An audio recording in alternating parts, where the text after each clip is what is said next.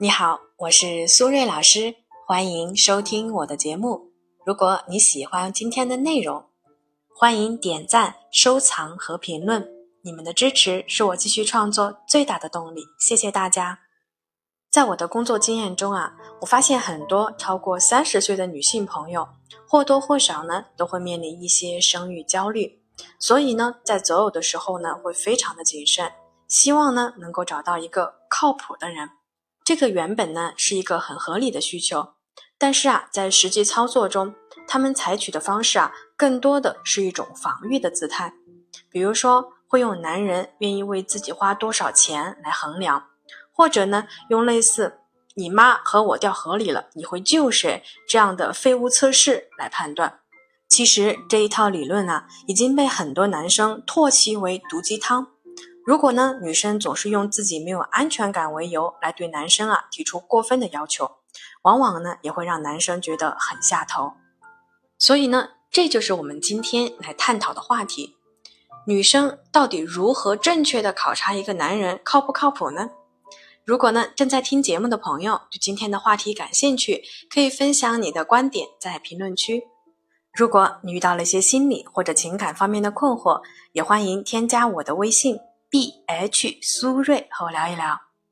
回到我们今天的主题，前面呢我们已经说了一些错误的考察方式，比如呢单纯用金钱来衡量，或者呢用网络流行的所谓废物测试等等，都是不可取的。那到底应该怎么去考察一个男人是否靠谱呢？我觉得可以分为以下三个方面。第一，看他和父母的相处模式。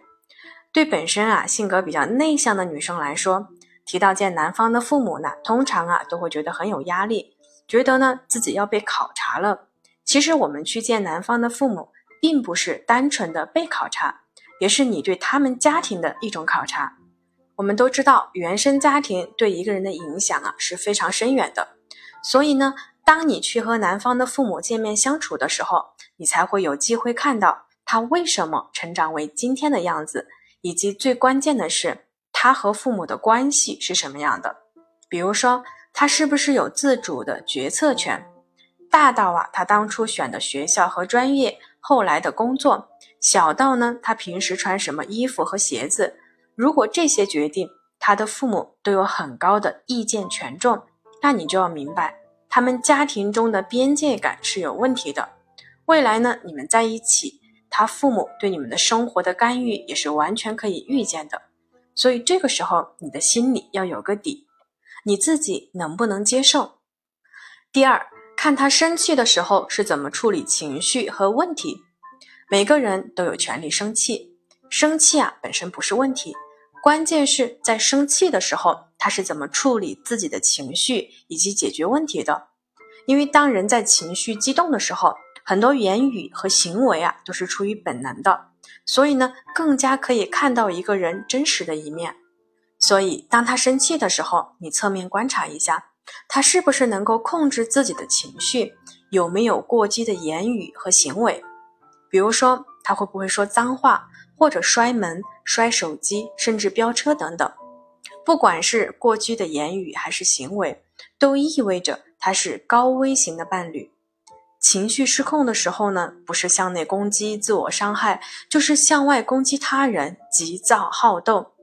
而能够控制自己情绪的男人，能在发生冲突的时候保持冷静和理智，客观的看待问题，会反思自己的行为，也会呢耐心倾听你的感受，不会一味的和你争输赢，既能够照顾到彼此的需求，也能够妥善的解决问题。